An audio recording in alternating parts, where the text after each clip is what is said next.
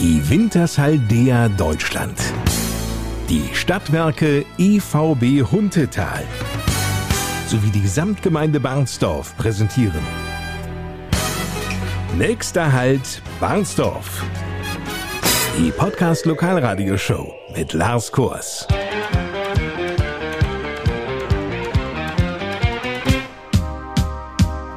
Moin und willkommen. Unser Podcast für die Samtgemeinde Barnsdorf meldet sich zurück. Es gibt Neuigkeiten. Fortan wird es nämlich jeden Freitag eine neue Ausgabe unserer Podcast-Reihe Nächster Halt Barnsdorf geben. Neu ist auch, dass sich das Format ändern wird. Künftig widmen wir uns nämlich in einer Ausgabe ausschließlich einem Thema. Dadurch werden die einzelnen Folgen kürzer, wir können auch aktueller sein und Menschen aus der Samtgemeinde Barnsdorf und ihre Pläne, Projekte und auch Erinnerungen vorstellen. Das bevorstehende Wochenende, das ist ja nun ein ganz besonderes. Normalerweise findet ja das traditionsreiche Barnsdorfer Ballonfahrerfestival, das BBFF, alle zwei Jahre statt.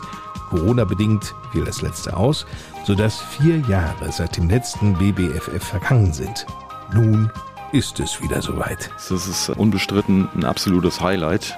Dieses Ballonfahrerfestival hat hier äh, in der Region ein Alleinstellungsmerkmal und äh, wir sind da sehr stolz und froh drüber, dass das hier bei uns stattfindet. Schwärmt Barnsdorf Samtgemeindebürgermeister Alexander Grimm. Heute, an diesem Freitag, den 14. Juli, geht's bereits los. Um 19 Uhr, so der Plan, starten zum ersten Mal die Ballone.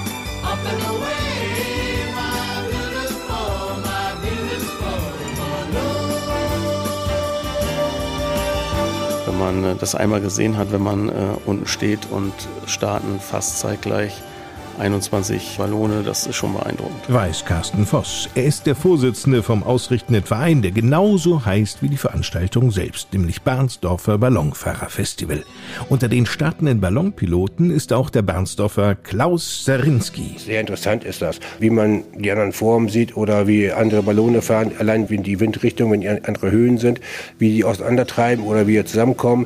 Das ist schon sehr interessant, ist das schon und dann auch die anderen Ballonfahrer abends dann mal wieder zu treffen, zu sehen. Kennen sich dann schon?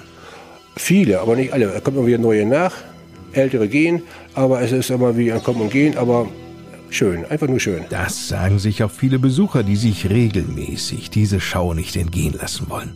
Carsten Voss. Also wir hoffen, dass wir, sofern das Wetter mitspielt, dass wir dann wieder mit einer Zuschauerzahl von circa 10.000 rechnen. Von den Temperaturen her wird dieses Juli-Wochenende durchaus sommerlich angenehm. Heute bis zu 24 Grad, am morgigen Sonnabend bis zu 27 Grad.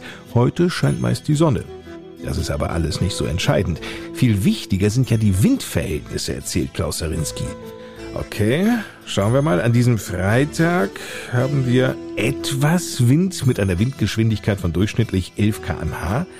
Dabei kann es Windstöße von 24 kmh geben. Hm, kann ich alles nicht einschätzen, ob das nun für einen Piloten eines Heißluftballons anstrengend ist. Wenn man eine normale Ballonfahrt hat, dann ist das für den Piloten mm, nicht anstrengend. Für mich ist das anstrengend, wenn man keinen Wind hat. Weil bei wenig Wind oder keinem Wind muss man immer gucken, wo man landen kann. Wenn man, kein, wenn man irgendwo stehen bleibt, dann ist es immer sehr schwer, irgendwo weiterzukommen. Weil man muss ja immer gucken, wo man runterkommt.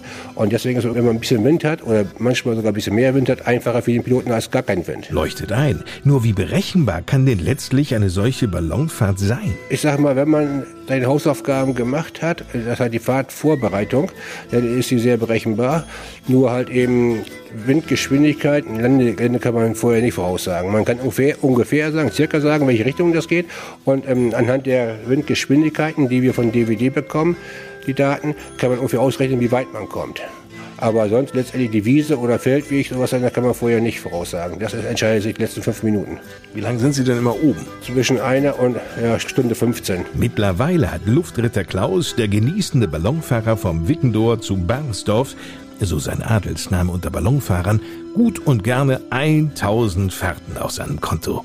Das, was Klaus Sarinski während seiner ersten Fahrt als Pilot erlebte und auch fühlte. Natürlich, das vergisst man nie. Genau, bleibt unvergessen. Vorher hat man nur einen verantwortlichen Piloten oder einen Piloten mit im Korb gehabt, wo man weiß, wenn was ist, kann der übernehmen. Aber das erste Mal, das ist schon eine Herausforderung, sehr anstrengend. Bei mir war es so gewesen, ich bin in Kontrollzone Bremen reingekommen, habe dann auch noch eine Person mit im Korb gehabt, die, die leichte Kreislaufschwierigkeiten hatte, wo man sich darum kümmern musste. Und ähm, ja, bin dann in der Nähe von Delmenhorst in so eine Wiese mit hohen Disteln gelandet, aber das war mir scheißegal. Hauptsache heile runter. Das ist das Wichtigste. Alles gut gegangen. Merkwürdigerweise, ich habe selber Höhenangst. Leiter ist bei mir drei Meter Schluss in der Höhe. Also Dachrinne sauber machen geht nur mit langen Armen, aber sonst gehe ich nicht höher.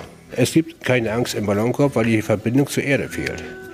Das ist ja eigentlich eine reine Kopfsache, ist das ja.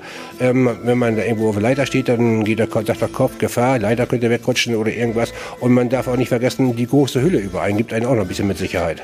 Also man steht da jetzt nicht so im Luftmeer, sondern die Hülle ist überein wie so ein Dach. Und der Korb ist bis Bauchnabelhöhe, da hat man keine Angst. Klaus Sarinski fährt Heißluftballone seit 1997. Ein wahrer Routinier unter den Piloten. Er ist es auch, der den Ballon unseres Podcast-Partners, der Wintersaldea, fährt. Keiner der 21 Heißluftballone gleicht dem anderen. Jeder für sich. Ein absoluter Hingucker. Den Besuchern wird wieder jede Menge heute und morgen geboten.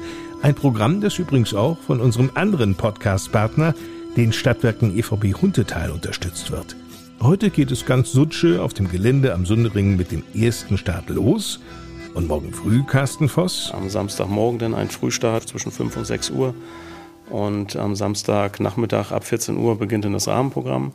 Da ist geplant, dass die Ballone oder die Teams um ca. 18 Uhr ins Sunderingstadion fahren und dann langsam anfangen aufzurüsten und hoffen dann, dass die Wetter Bedingungen es zulassen, dass wir dann auch fahren können. Nicht zu vergessen, das Ballonglühen morgen Abend, wenn schummrig ist und schnell dunkel wird, ab 22 Uhr. Einige Ballone werden startklar gemacht, starten dann aber nicht und wird dann mit Musik hinterlegt und jeder Pilot, jedes Team bekommt einen Kopfhörer, über, worüber sie die Musik hören können.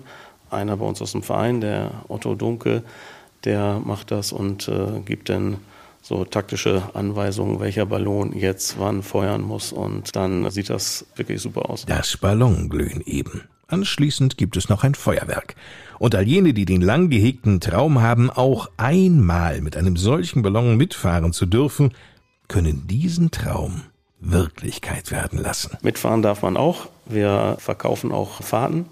Wie teuer ist sowas?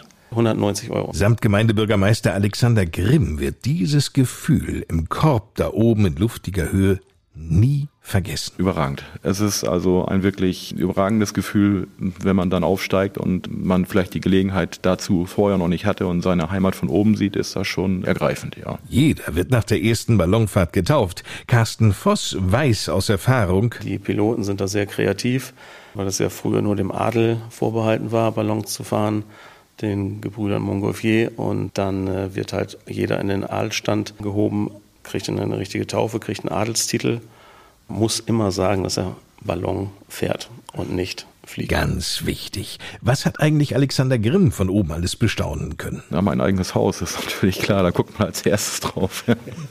Foto gemacht?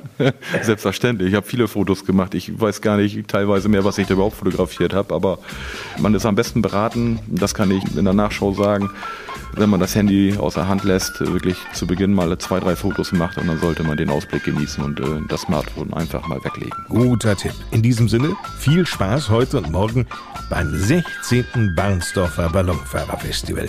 Das war's für heute. Nächsten Freitag hören wir uns wieder. Dann beschäftigen wir uns mit dem Barnsdorfer Freizeitbad Hunteholz und den Veranstaltungen, die dort absehbar noch geplant sind.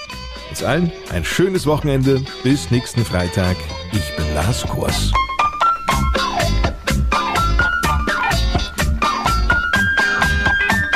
Die Wintershaldea Deutschland, die Stadtwerke EVB Huntetal sowie die Samtgemeinde Barnsdorf präsentierten den Podcast. Nächster Halt Barnsdorf.